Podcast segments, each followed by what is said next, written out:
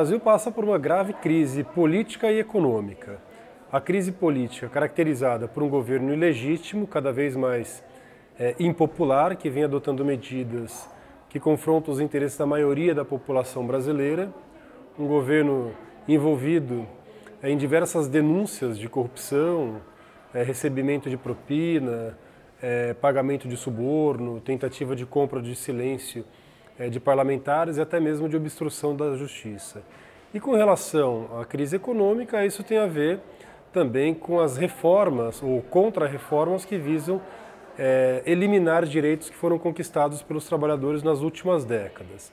Entre essas principais medidas, a reforma trabalhista e também a reforma da Previdência, que são repudiadas por cerca de dois terços da população brasileira. O que nós estamos vendo é justamente é, um governo representando os interesses do grande capital, que vem tentando aprovar reformas para precarizar as condições de trabalho, flexibilizar direitos, o que implica uma maior rotatividade é, dos trabalhadores, diminuição do poder de barganha é, dos sindicatos, enfim, fazendo com que os trabalhadores acabem pagando a conta dessa crise.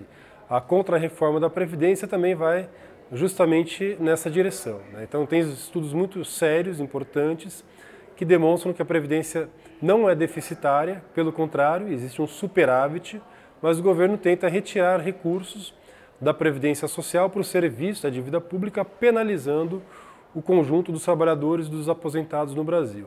A, as críticas ao governo vão se avolumando cada vez mais no interior da sociedade, com manifestações contra as reformas, exigindo também a saída do presidente Michel Temer. Ele conta, no entanto, com uma maioria parlamentar, tanto deputados quanto senadores, já que esse é o Congresso, a legislatura mais conservadora do Brasil das últimas décadas, e o governo vem se apoiando justamente nesses grupos de parlamentares fisiológicos, pouco preocupados aí com os interesses da população, para se manter no governo até é, o começo de 2019. Então, temos uma situação caracterizada por essa crise, o governo está cambaleando bastante, mas é, é, é o, o, o, destino desse governo está diretamente ligado às lutas sociais. Né? Se os trabalhadores e trabalhadoras não saírem nas ruas, exigirem a saída do Michel Temer e se oporem com veemência a essas reformas, é possível que é, esses retrocessos sejam revertidos.